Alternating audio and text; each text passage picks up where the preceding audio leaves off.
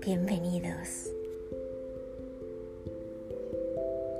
El verano está siendo muy jodido.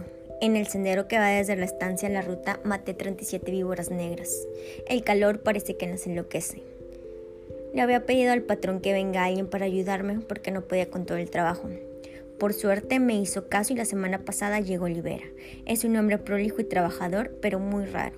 Nunca lo vi comer, no habla mucho y me di cuenta que tiene la lengua negra pero intenta ocultarla.